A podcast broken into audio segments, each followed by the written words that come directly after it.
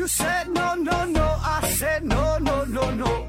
You say take me home. I said no, Perignon. You said no, no, no. I said no, no, no, no. No, no, no, no. no.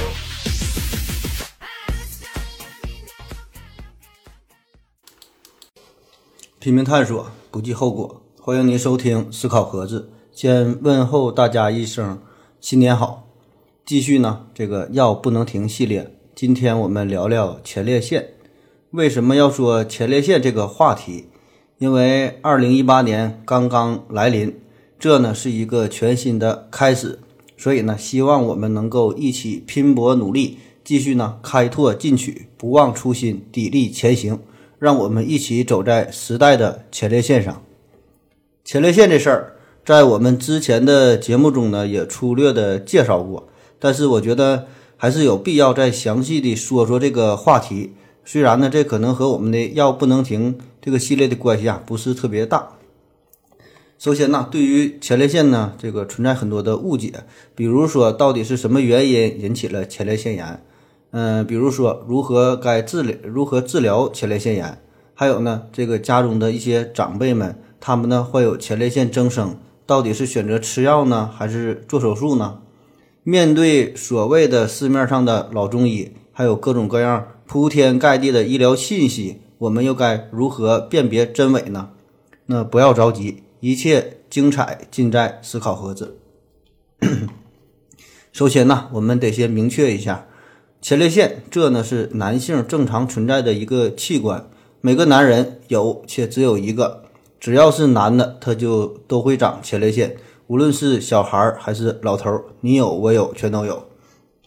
我在门诊的时候，经常就有患者跑过来，手中呢攥着莆田系医院的检查单子，嗯，大喊着：“大夫，大夫，快帮我看看，我有前列腺了，怎么办？我得怎么治？”那么这呢，就是因为我们的这个常识性的认知啊不足，根本不知道这个前列腺本来你就就是你应该长的这个器官，没有什么可以可担心的。这呢，再加上这个部分的商家恶意的宣传，所以呢，就导致了我们会产生种种的误解。那结果就是，目前我们获取医疗知识的渠道最最基本的，反倒呢是靠这个地方的电视台、午夜时段的电台各种小广告。所以，这在这个宣传的过程当中，他们呢一定会带有呃一种倾向，就是呢要卖出自己的药。所以呢，很多东西也就违背了这个本来的医疗的知识。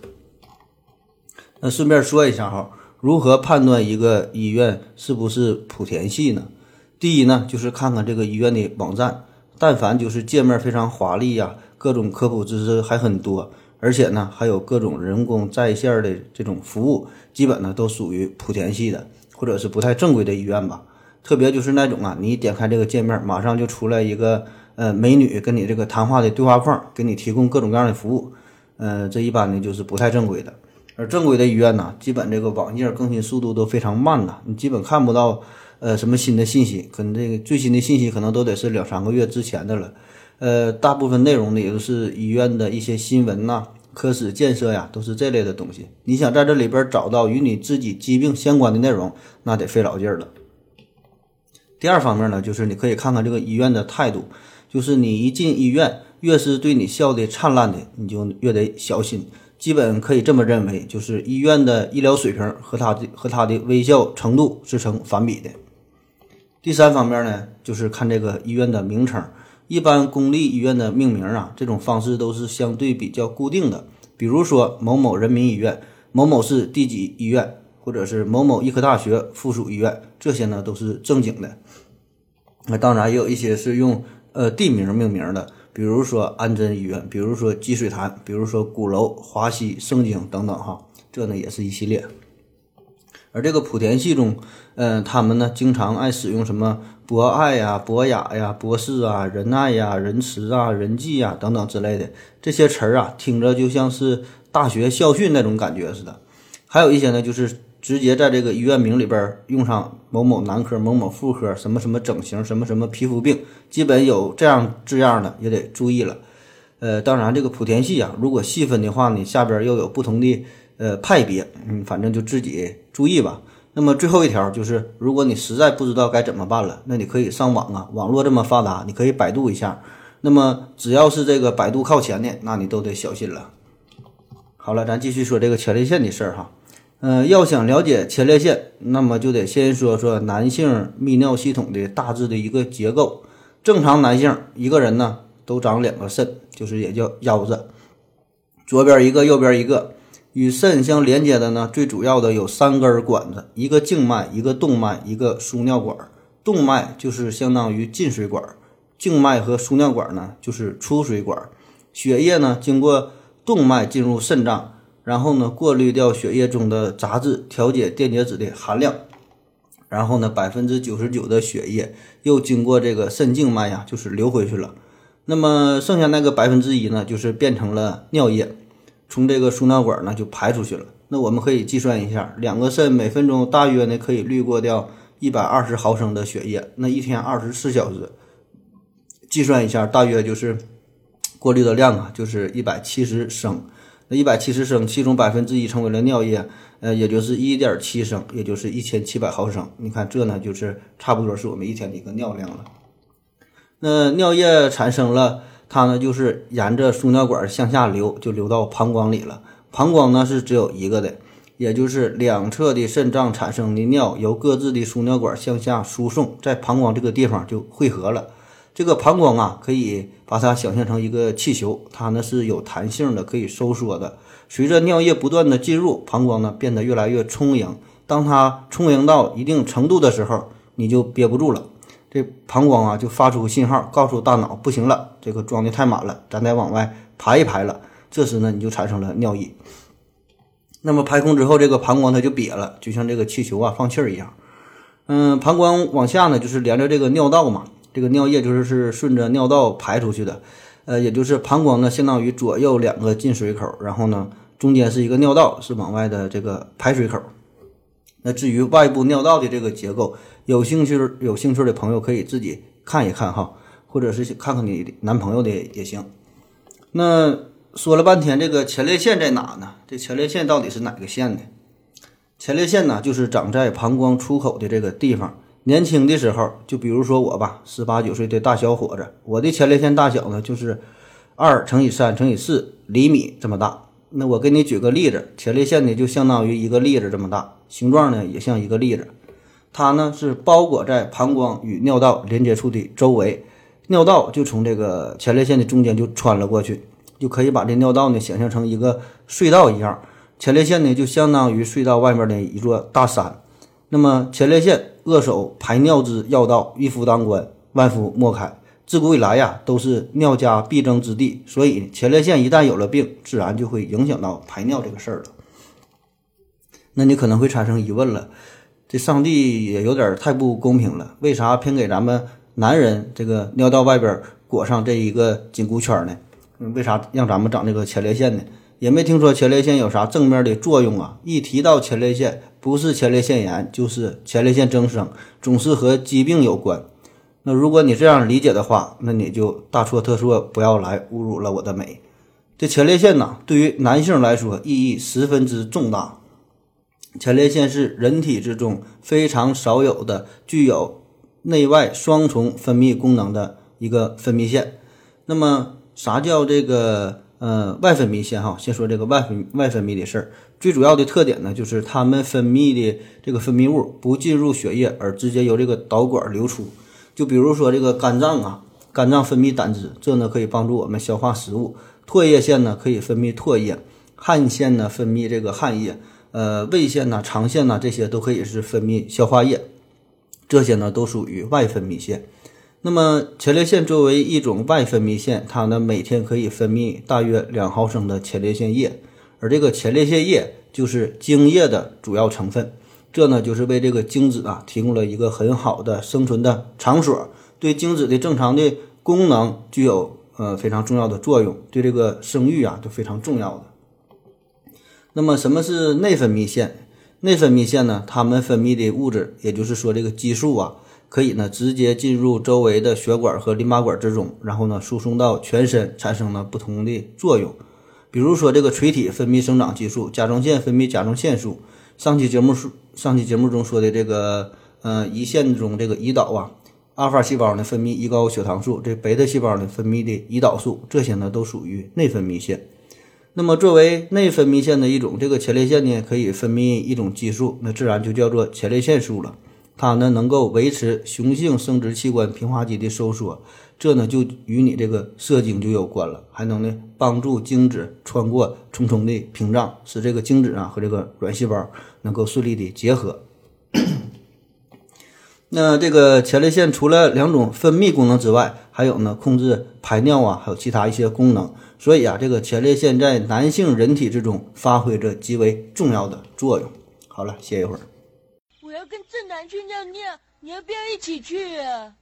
我也要去。呃，风姐，我要跟正南、阿呆一起去尿尿，你要不要一起去啊？喝了口水回来，我们继续聊关于前列腺。主要呢介绍两种疾病，一个呢是在年轻人这个群体中非常常见的，叫前列腺炎。这呢也是各种臭不要脸的医院最为喜欢的一种疾病了。那为什么这么说呢？因为前列腺炎呢最大的特点它就是治不好也治不坏，而且呢还很容易复发。所以自然的这个前列腺患者呀，一般呢都是长期客户、固定客户，都是回头客。这呢就可以带来一个长期的效益。古话说得好啊，叫治病不自选，自选真丢脸。也有一种说法叫内不自喘，外不自选，这是啥意思呢？因为这些病啊都是很难彻底的根治，治不好丢手艺啊。那作为一名医生来说，应该追求的那叫药到病除，妙手回春。当然了，这是正经的大夫。那遇到不要脸的大夫，那就没有办法了。他们呢就喜欢这种祖传牛皮癣，专治老中医的病，一辈子治不好那才好呢。就让你处于这种治不好还死不了的状态。你一难受就得来找我看病，简直呢就成了一张移动的银行卡。那前列腺炎这到底得怎么治呢？那要说到治疗，首先呢你就得先明确一下自己是不是真的得了这个前列腺炎。有很多朋友啊，就是喜欢自己给自己下诊断，比如说出现了尿频、尿急、尿痛、性功能下降，过去能二十秒呢，现在就十多秒了，感觉身体啊被掏空了。反正就是出现了任何与排尿方面有关的异常的感觉的时候，他呢就往前列腺炎这方面往这上边就那那同时啊，这个前列腺本身嘛，这个感觉就非常私密啊，也不好意思说，不好意思跟朋友说，不好意思去医院看，反而呢是自己利用各种渠道寻医问药，上网查资料，然后就一条一条的对号入座呗，就看呗，那结果百分之百那妥了，全都能符合上，这保证就是前列腺炎了。那的确，这个前列腺炎呢，会伴随着这个尿频、尿急、尿痛啊、性功能障碍啊等等各种各样的表现。但是反过来说，你有这些表现，不一定是前列腺炎。我感觉呀，这事儿呢就跟星座分析一样。比如说，我现在哈，我分析一下你的性格，你这个人啊，做事非常的认真，嗯，积极乐观，向往自由，但同时啊，有时候很容易这个容易激动，嗯，愿意呢以自我为中心。嗯，时而内向，不太愿意表达自己内心真正的感情；时而外向，就是在一些场合啊，还要应付一下。是不是感觉我这么一说还挺准？那不管什么星座，这呢都是一种非常通用的描述，说的不疼不痒的。这呢就叫做巴纳姆效应。那不只是患者。回忆我上学那阵儿也是如此，就是每学到一种疾病，都感觉啊这个病跟自己有关。学到胃溃疡，那就感觉自己这肚子跟着反酸水；那学到脑炎，马上呢感觉这脑袋我也跟着迷糊。所以奉奉劝各位啊，千万别自己给自己下诊断。在这个医学上，你想真正的诊断一个疾病，那就要从三方面入手，叫病史、查体、辅助检查。举个好理解的例子吧，比如说这个小腿骨折这事儿，那病史那就是一个小时前，小明从两米高的墙头上掉了下来，左腿的小腿正好呢卡在一块大石头上边。那查体就是大夫一看这小明表情非常的痛苦，左侧小腿中间鼓了一个大包，然后呢自己不敢动，你一碰他呢还挺疼，用手一掰呀，这腿呢咋还能咋还是活动的呢？这个地方，那仔细一听还有这个骨摩擦音。然后呢，辅助检查，那就拍了一张 X 光片一看呗，果然一根骨头从中间断开了。那这时咱就能确诊了，这个呢确实是骨折。那你可能觉得这大夫是不是有病啊？这不是傻子吗？多明显的事儿，怎么还折腾这老半天，费这么大劲才能诊断出骨折这事儿吗？那因为我举的这个例子相对比较简单明了，一目了然。但是在这个实际的临床工作当中，有很多的疾病，你就是花了几万块钱，把医院里边能做的检查、能做的化验都做了一遍，可能还是确不了诊。所以啊，呃，上述说的这些方法，这呢是一种这个思维方式，是一种处理这个疾病的态度，是一种这个对疾病的一个认知诊治的一个整体的思路。嗯，所以呢，就是要按这个标准、按这个流程来思考一下。那前列腺炎这个得怎么诊断呢？咱也是从这三方面入手，总共分三步哈。第一步就是看它的症状。那前列腺炎如果细分的话，又分为急性的、慢性的、有菌的、无菌的，各种各样很多的细化的一些种类。呃，表现呢也是略有不同，但是大体上还差不太多吧。那最主要的就是说尿频、尿急、尿痛、尿道的灼热感，有的呢还会感觉排尿啊不如以前那么通畅了，不那么痛快。呃，同时呢，可能还伴有下腹部、会阴部，甚至是肛门周围的不适感。那啥叫不适呢？不适就是不舒服。你要说疼吧，还算不上疼，反正呢就是不得劲儿。再有呢，就是一些精神上的症状。这种症状呢，可以是自己感觉到的，也可以呢是给别人的感觉。比如说焦虑、抑郁、紧张、多疑这种呢，有的人可能自己意识不到，但是在你和这个患者和这个大夫的谈话过程中，这个大夫明显就能感觉到这个人啊，可能有点不太正常。反正我个人的感觉就是前列腺患者的这个心思啊都非常细腻，嗯，不太爷们儿哈，特别磨叽。那除了这些症状之外，对于这个急性的呃细菌性前列腺炎来说，常常呢还会伴有发热、寒战，就是这种一个感染的这个症状。那下一步就是查体了。因为这个前列腺呢，它是躲在你的身体里边嘛，所以你想自己真正触摸到自己的前列腺，呃，不是特别容易。医生呢可以通过直肠指诊，就是隔着这个直肠呢，能够摸到这个前列腺。嗯，当发生前列腺炎的时候，这个前列腺表面呢就会变得不是那么规则，呃，会有触痛的感觉。当这个急性细菌性前列腺炎。呃，发展到一定地步的时候，可以形成前列腺的脓肿。那么这个时候，呃，指诊的时候就可以摸到这种肿胀感。当然了，我想多数的朋友啊，在这个第一次被爆菊的时候，已经分辨不出来到底是前列腺被按痛了，还是其他原因引起的疼痛。第三步呢，就是辅助检查，主要呢就是包括血常规呀、尿常规呀、前列腺液呀、尿细菌培养啊、这个前列腺的彩超啊等等这一系列的检查。那对于急性细菌性前列腺炎来说，一般呢血常规、尿常规之中呢，这个都会发现大量的白细胞。呃，慢性细菌性前列腺炎呢，这个前列腺前列腺液检查中呢，通常也是这个白细胞会升高的，这些呢都是反映炎症的存在。同时呢，还伴有这个软磷脂小体的数量减少。那对于前列腺炎的检查呢，有一个重要的检查叫做尿四杯啊，让你尿四杯，感觉就是。饭局来晚了哈，我得连喝三杯一样，这个叫尿四杯，那比那还厉害。那是怎么尿的呢？第一杯是开始排尿，这个最开始的这十毫升的尿液，那么这段尿液它就代表着这个尿道中的一个情况。第二杯是收集中段尿的这个尿液，这呢就代表着膀胱中这个尿液的标本。第三杯呢是进行这个前列腺的按摩，那么按摩之后收集前列腺液。第四杯呢，就是在按摩之后再排尿，呃，收集这时候排尿这个十毫升的尿液。那么收集这段尿液的主要意义就在于，对于有一些患者进行了前列腺按摩之后，仍然呢无法排出前列腺液，这个尿液这个前列腺液呀都聚集在尿道之中。那么这时候你一排尿，这个前列腺液就会顺着这个尿液排出来，可以呢进行后续的检查。那我们可以分析一下这个这四杯尿的意义哈。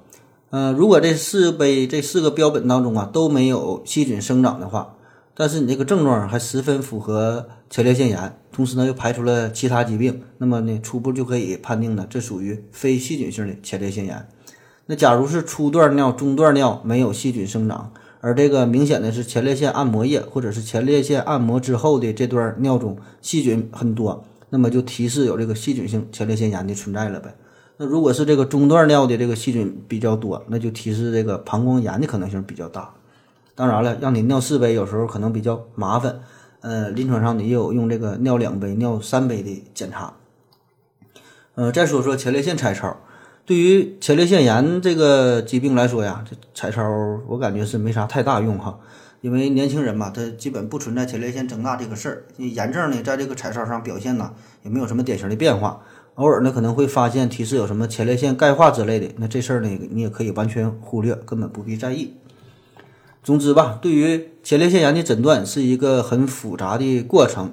嗯，只有这个病人出现了上述这些症状，并且呢，通通过了直肠指诊，通过了前列腺液、尿液的呃这些检查之后，才可能给出前列腺炎的诊断。如果你仅仅是出现了性功能的障碍，或者说尿频尿急这些表现的这些情况，那么这背后的原因可能有八万多种的，嗯，不能呢妄下结论。另外就是，如果一个医生在没有做任何检查的情况下，就是听听你这么一描述。他就诊断出了前列腺炎的话，那么呢，你也应该持有这个怀疑的态度。这个医院到底正不正规？这个医生到底正不正经？哈，这呢都是值得怀疑的事儿。特别，呃，对于个别的医院哈，那么你想一想，咱们照完照片自己呢都得修修图，都得 PS 一下。那么对于一些特殊的医院，他们对你的这个检查结果进行一定的技术处理，那这事儿那简直是太简单了。那么。在用药之后，可以呢对你这个结果呢再次进行这个技术处理，所以呢你看这个结果，你可能会很高兴哈。好了，那么假如现在我们已经确诊了这个前列腺炎，就确实有这病了哈，那这怎么治呢？那么一方面呢就是呃抗炎治疗，就是用抗生素啊，这呢对于细菌性的前列腺炎呢是十分必要的，因为呢这个前列腺外边啊它有一层包膜。那么这层包膜是啥意思呢？就相当于一块五花肉啊，包裹在一个塑料袋里边，然后你你炖这个肉，那么当然了，你怎么炖这个肉，它也进不去味儿。那前列腺就也是这个道理，所以呢，在我们这个用药的时候啊，就要选用那些能够穿透前列腺包膜的药才行。嗯，常见的比如说头孢类的、青霉素类的、喹诺酮类的这些呢，都可以选择一下。但对于用药这事儿吧，建议您还是听这个大夫的就行了，反正。对于我个人来说吧，我是十分反感哈。有的患者就是一进屋，还没等我问啥呢，开口就说给我开三天的头孢去松。我问他为啥呀，他就说我我得前列腺炎了，我得消炎呢。我在网上查了，就得用这药，或者是说我问我姐夫了哈，我姐夫得这病，他就这么治好的，你就给我开这个药。嗯，反正我一旦有患者对我这么说哈，我就觉得谁告诉你这么用的，你就找谁给你开药去哈。到我这儿你就听听我的就完事儿了。我的建议是，就是你就找一个自己相信的医院，找一个相信的大夫，然后你就听他的就完事儿。如果呢，你对这位大夫没有眼缘，或者是就是怀疑这位大夫，呃，总是呢感觉这个大夫不太正经呢，那么你你就转身就走哈。多一句废话也不用说，毕竟呢每个城市也不止一个医院，每个医院也不止一个大夫。但是，一旦你选择了，那就踏踏实实的听人家安排，千万别自作主张。除了抗生素啊，还可以用一些这个叫阿尔法受体阻滞剂，主要的作用呢就是缓解后尿道的压力和这个盆底肌痉挛。那具体的名称我就不说了，毕竟啊，这个安斯泰莱公司也没给我那么多钱打广告。这个慢性前列腺炎的患者呢，还可以进行温水坐浴的疗法，呃，也可以用这个前列氨酸呐、植物制制剂呀等等吧。除了药物，在饮食上和生活习惯方面吧，这些也是非常的重要，就是。调整一些这个作息的时间，嗯，别喝酒啊，别吃辣的呀，这个别经常坐着，也别熬夜，自己调整吧。特别呢是对于一些长期需要坐着的工作人员，比如说一些白领啊，一些职员呐，一些打麻将的哈。那么你一般呢建议你是每隔一个小时左右就起来活动活动，伸展伸展四肢，最好呢做一做下蹲的这个动作，这样呢可以让这个盆腔的回流啊更加通畅。呃，慢性前列腺患者呢，还可以进行前列腺的按摩，这样呢可以使前列腺液呢排空，呃，这样呢也就是排排出了这个炎性物质，改善了局部的循环。虽然网上啊也有卖这种前列腺按摩器的，就促进排前列腺液的，但是建议您还是到正规医院进行吧。嗯，其实不用前列腺按摩，你只要能排出精液，也可以同样达到这个目的。因为前面说了，这前列腺液是精液的组成部分嘛，你把这个，呃，精液排出去，也可以呢达到一定的效果。那至于如何排出精液，那你就自己想办法呗。重要的再提示大家一下，就是前列腺按摩只适合于慢性前列腺炎、急性前列腺急性急性前列腺炎的患者不能按哈，不能按，不能按，不能按，急性的不能按。呃，另外就是对于前列腺炎这个病啊，有很多人存在疑问，就是到底是呃能不能这个啪啪啪哈，就是关于禁欲的问题。关于这个到底是这个纵欲和禁欲哈这个事儿吧，其实对于前列腺来说呢都不好，纵欲和禁欲呢都会造成前列腺的过度充血，所以呢这个度啊要自己把握，在你没有生理需要、没有这种冲动的时候呢，那就不要强求进行啪啪啪。而当你有了这种生理需求的时候呢，那就顺其自然呗，让这种冲动得到呢合理的宣泄、合理的释放。总之就是听从自己内心真正的声音，那就可以了。嗯，那么通过这样的一一系列的治疗，这病就能治好吗？这事儿啊，还真就不好说。其实前列腺炎根治，所谓的根治啊，这本身就是一个伪命题。那我问你，这个感冒能不能根治？哈？在我们现实生活中啊，这前列腺炎的治疗经常就是出现了症状，然后呢用药治疗，然后呢治好了，完过一阵呢又复发，再治疗，再治愈，然后呢再复发，哈，感觉是一个死循环。嗯，那么这么一说，可能感觉还挺恐怖的哈，这病这么难以去根呢？其实我们换个思路想也无所谓嘛，就跟这个感冒发烧一样。那你说谁这一辈子还不得得几次感冒？那每年。开春啊，或者是这个呃春秋交替的时候，那都容易患有感冒嘛。每年流行的也不一样，嗯，这事儿呢也没有什么大不了的，无非就是吃点药，喝点热水，好了也就完事儿了呗。那再感冒就再治呗，所以呢也无需计较这个治愈这俩字儿。嗯，最后吧说几句，就是放下思想包袱，保持良好的习惯，不要相信任何电台、电视台的内容，也别轻易给自己扣上前列腺炎的大帽子。该约炮呢就约炮，该尿尿呢就尿尿哈，不要以为啊自己得了前列腺炎就不行了，实际上呢你很行的。可能有一些偏方啊说这个药到病除之类的，个人感觉，如果一个疾病已经沦落到了要靠偏方才能治疗的时候，要么就是这已经是不可治药等死了，要么就是这病根本就不用治。好了，歇一会儿。我要跟正南去尿尿，你要不要一起去啊？我也要去。哎，风姐。我要跟正南、阿呆一起去尿尿，你要不要一起去啊？我要跟正南去尿尿，你要不要一起去啊？我也要去。哎，风姐，我要跟正南、阿呆一起去尿尿，你要不要一起去啊？好了，尿过了尿回来，我们继续聊。嗯，再介绍下一个在老年男性中非常常见的疾病，叫前列腺增生，也叫前列腺肥大。实际上啊，这是。呃，一种病，老年老年男性这四个字儿啊，已经完美的诠释了前列腺增生的原因。一个呢是年龄的增长，一个呢是雄性激素的分泌。男性从四十岁开始，这个前列腺增生的发病率就随着年龄的增长越来越高。等到八十岁以上的时候，据统计，这个男性前列腺增生的发病率高达百分之九十以上。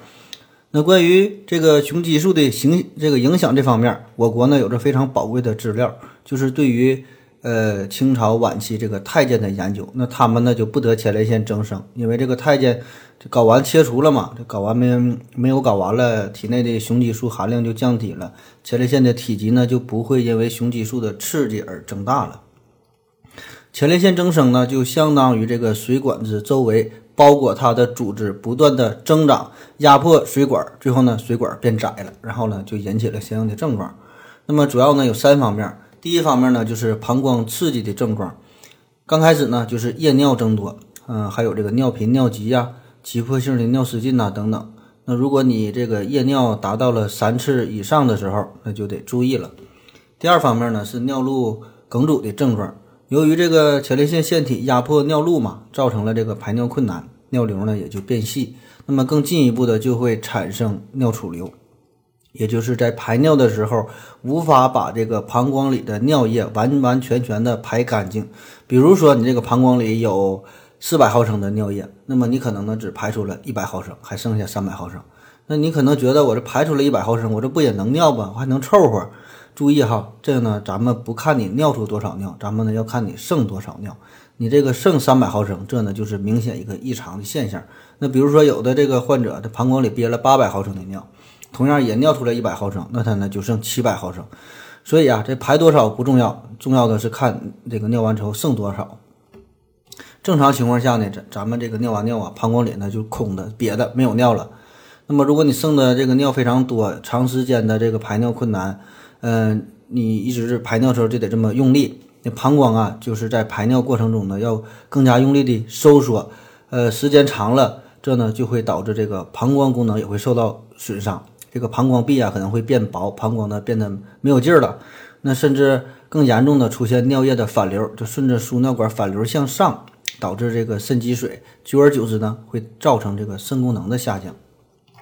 第三方面呢，就是呃梗阻的带来的并发症，嗯、比如说呃血尿啊、尿路的感染呐、膀胱结石啊，甚至你排尿费劲儿啊，你这个肚子就得跟着使劲儿呗，肚子使劲儿，腹压就增高，这呢甚至会导致腹股沟疝。腹股沟疝哈，就是老百姓常说的叫小肠疝气儿哈，也有管叫小肠串气儿的，就是这个这这个病。那好了，出现嗯这么多症状了，我们高度怀疑前列腺增生，那就得去医医院检查了呗。我们做什么检查呢？嗯，介绍几个常见的检查，一个呢就是血常规，一个呢是尿常规，还有一个叫 PSA 的化验，肾功能的检查。嗯，还有两个呢，一个一个叫做前列腺的彩超，还有一个叫尿动呃尿流动力学的检查，来分别说一说。这个血常规和尿常规，这个呢就是对身体呢有一个整体的呃认知呗，看看有没有感染的存在。那因为你有这个尿储留的存在，排尿排不干净嘛，那膀胱里边一直存着几百毫升的尿，那你想想这还能好吗？叫流水不腐，护舒不渡哈，你肚子里一直憋着尿，就容易造成感染。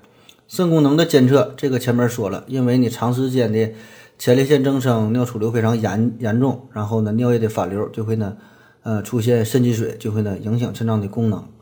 前列腺的彩超，这呢是对前列腺增生一个最基本的检查了，就想明确一下前列腺的大小，同时呢也能明确前列腺内部的结构，这个组织有没有什么异常。嗯，还有个指标叫 PSA，这个翻译过来呢叫做前列腺特异抗原，这也是一个抽血化验的指标。那如果这个指标高了，就要怀疑存在前列腺癌的可能了。当然哈，只是怀疑，因为这个指标会受到很多因素的干扰。嗯，最后说这个非常重要的指标叫尿流动力学的检查。这个检查呢，可以看作是两个过程。那首先呢是模拟膀胱充盈的过程，就是通过人为的注水啊，模拟这个尿液的产生。因为尿频尿急的原因也非常多嘛。那有些人除了是前列腺增生的原因，本身呢膀胱呢这个功能性就是过度的敏感。那么在这个注水不是特别多的情况下，膀胱就会产生不自主的收缩。那么对于这样的患者来说，即使通过手术的方式切除了前列腺，那么术后呢，可能仍然会存在尿频尿急的症状。所以呢，这就可以在这个术前呢，给医生提供一种这个预判，可以呢适当的使用一些增加膀胱稳定性的药物。尿动力检查的第二阶段呢，就是呃排尿的一个过程。那么在这个排尿的过程中呢，主要看两个指标，一个呢是膀胱收缩的压力，一个呢叫尿流率。在这个排尿的过程啊，因为这个膀胱就要收缩嘛，就要产生压力，这样呢才能把这个尿液给挤出去。那么这个压力由两部分组成，一个呢是膀胱本身的收缩带来的，另外一个呢就是肚子的这个用力的这个挤压，叫做腹压。那么正常人排尿的时候，膀胱本身的压力应该是占一大部分，而对于前列腺患者来说，由于这个长时间排尿困难嘛，呃，这个膀胱功能就会受到影响。那么这个时候，腹压反而呢可能是变成了主要的力量。另外一个指标呢叫尿流率，就是说看你每秒钟有多少毫升的尿液排出去，这呢可以反映出这个梗阻的轻重的程度程度。当然，如果细分的话哈，呃，又有这个峰值尿流率啊，这个平均尿流率啊等等吧。而这个就尿动力本身这个检查来说，还包括很多很多的方面，呃，膀胱的顺应性啊。容积压力曲线呐、甚至是肌电图啊等等哈，就不细说了。总之吧，对于一个疾病来说，我们对它这个越是了解，诊断的越是明确，那么呢，对于它的治疗来说呢，当然效果也是会越好了。对于这个甚至说手术来说，我们也可以呃做好一个预判。当然，这个患者是很难认可这个事儿的，就感觉怎么这么麻烦呢？这个看个病啊，哈，又是检查又是化验的，抽了好几十管子血，天天检查也不给我做手术，你就恨不得呀，你那个赶紧给我开两盒药吃上就好，那才行的。你做这么多检查花我这么多钱哈，也不知道你们这些黑心的医院都怎么想的。但是呢，我想告诉你的就是，世界上啊，绝对没有什么灵丹妙药，吃两片就能好的。我们呢不看广告，我们呢要看疗效。最后呢，就说说前列腺增生的治疗。概括来说，呃，治疗就两方面呗，一一个呢就是吃药，一个呢就是做手术。吃药呢有三大类，一个呢叫阿尔法受体阻滞剂，一个呢叫五阿尔法还原酶抑制剂，呃，还有呢就是植物制剂。这个阿尔法受体阻滞剂哈，主要的作用原理呢就是让这个前列腺和膀胱颈部的平滑肌更松弛，这样呢就达到了缓解膀胱出口梗阻的这个这个目的。那么这类药物呢，起效相对呢比较快哈，副作用就是有很轻微的降血压的作用。这呢对于血压偏低的患者要注意一些，最好呢可以在睡觉之前或者是平躺着之后再这个吃吃这个这种药。第二类药呢叫做五阿尔法还原酶受体阻滞剂，这呢就是具体的原理吧，大概就是说，呃，抑制体内的睾酮向双氢睾酮转变。从而呢就降低前列腺内双氢睾酮的含量，这样呢就可以缩小前列腺。嗯、但是对这个睾酮本身呢，对这个水平呢是不会影响的，所以呢一般呢也不会对这个性欲方面啊产生什么影响哈，不影响你肾功那个性功能。第三大类呢就是植物制剂哈，具体的药理呢也没太整明白，但是在临床上确实也是有一定的效果。那如果这个用药治疗是不理想的话，那么就得考虑手术了。呃，同时呢，如果有一些人是伴有这个膀胱结石啊、疝气啊等等这些情况的存在，呃，还是建议手术处理。嗯，但是说到手术这事儿，但凡是手术，我们呢都得考虑两方面的因素，一个呢叫做手术适应症，一个呢叫做手术禁忌症。那前面说的用药物治疗这个效果不好，这呢就是手术适应症，就是说你符合这个手术的要求，你可以手术。手术的这个呃禁忌症，禁忌症就是说的这个身体呃哪方面啊不太适合，或者呢有多种多样的疾病，这个手术风险非常巨大，那么这时候呢就不太建议做手术了，这就是手术的禁忌。就比如说这患者一百零二了，有高血压、糖尿病、脑梗塞，心脏呢下过三个支架，常年卧床，肺子不太好，还是个晚期肺癌。那么这种情况，你一听就是做不做前列腺的手术就没啥意思了。当然了，在临床工作当中吧，这个评估过程啊，有一些是客观的指标，有参考的具体的数值，但是有一些呢，呃，没有什么绝对的量化的可以参考的东西，还要呢充分考虑到患者和家属本人的意愿。那毕竟啊，这个是两厢情愿的事儿了。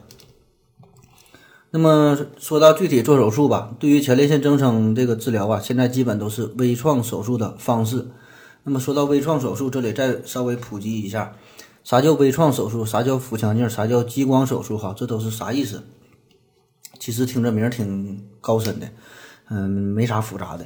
这个微创手术哈，微创手术那就是微小创伤的手术呗。这呢不是具体指某一种手术，只是相对于传统的手术来说，就跟这个开刀手术相比，那么微创它就不开刀，或者是开很小很小的口儿，那就属于微创呗，就微小创伤。通常呢就是指利用腹腔镜啊、胸腔镜啊等等现代医疗器械吧，还有一些相关的一些设备进行手术。那有些朋友他不明白这事儿啊，就问我这个做包皮能不能微创？那么就因为他没有理解这意思。那你说咋叫微创，咋叫不微创啊？那你说拔牙它有没有微创的？挖个鸡眼有没有微创的？所以这种问题就没有没有意义哈。那啥叫腹腔镜的手术呢？腹腔镜啊，这就是不开刀了呗，取而代之的呢是在肚子上打几个眼儿，就是腹腔里下个镜子嘛。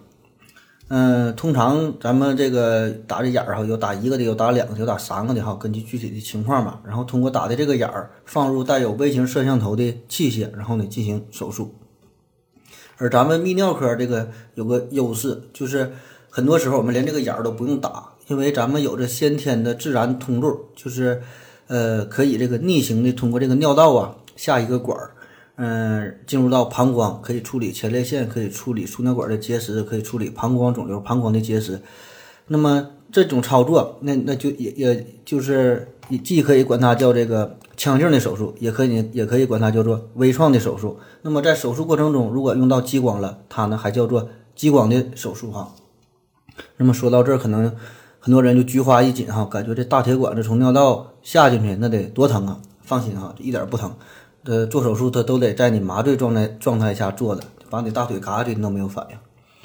那么最后说这个激光手术，那激光手术也不是指特定的某种术式啊，只只是说在这个手术的过程当中用了这个激光这个设备而已。那比如说准分子激光、飞秒激光，这呢就治疗近视眼的；那火激光就可以应用于这个呃泌尿科咱们这个结石的手术，还有绿激光，这呢也就可以用于这个前列腺切除。所以呢，这只是一种方式，不要被它高端的这个名字所迷迷惑了。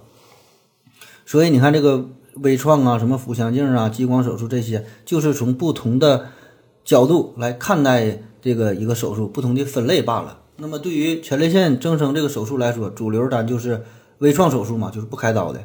呃，比如用有这个电切呀、气化电切呀，有这个等离子双极电切吧，反正不管用什么东西切，都差不多哈，都是不用开刀。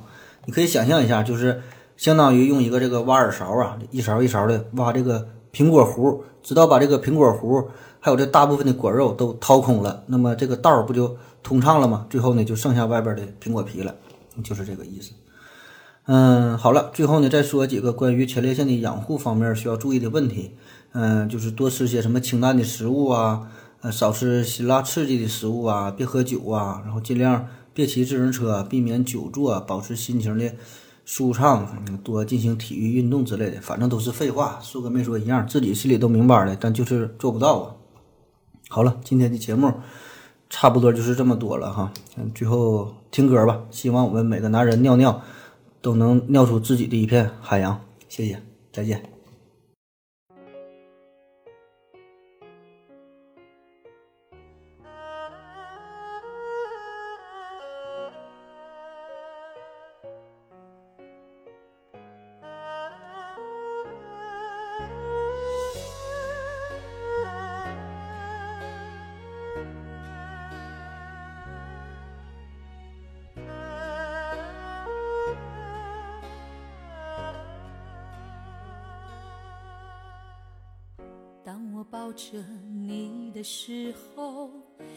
窗外风起，黄叶飘落，以为是浪漫，原来只是有心在飞走。不懂情人心里想的，爱就瞎了，也迷路了，想摸索什么，摸到了你手心的沉默。最痴心的男人像海洋，在风暴里逞强，苦海是风平浪静的模样。卷起了依恋那么长，回首目送你起航，到你觉得我给不了的天堂。温柔的男人像海洋，爱在关键时隐藏。而心酸汇集都敞开胸膛，做远远看护的月光，不做阻挡你的墙。我的爱是折下自己的翅膀，送给你飞翔。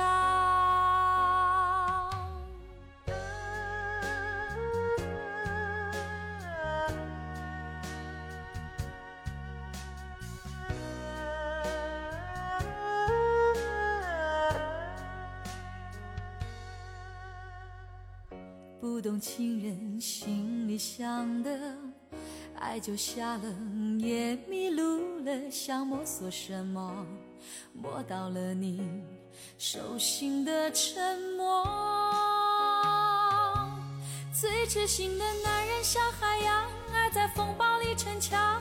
苦海是风平浪静的模样，卷起了依恋那么长，回首目送你起航，到你觉得我给不了的天堂。温柔的男人像海洋，爱在关键时隐藏，把心酸汇集都敞开胸膛，做远远看护的月光，不做阻挡你的墙。我的爱是折下自己的翅膀，送给你飞翔。最痴心的男人像海洋，在风暴里逞强，苦还是风平浪静的模样。卷起了依恋那么长，挥手目送你起航，到你觉得我给不了的天堂。温柔的男人像海洋，爱在关键时隐藏，而心酸灰烬都敞开胸膛。做远远看护的月光，不做阻挡你的墙。我的爱是折下自己的翅膀，送给你飞翔。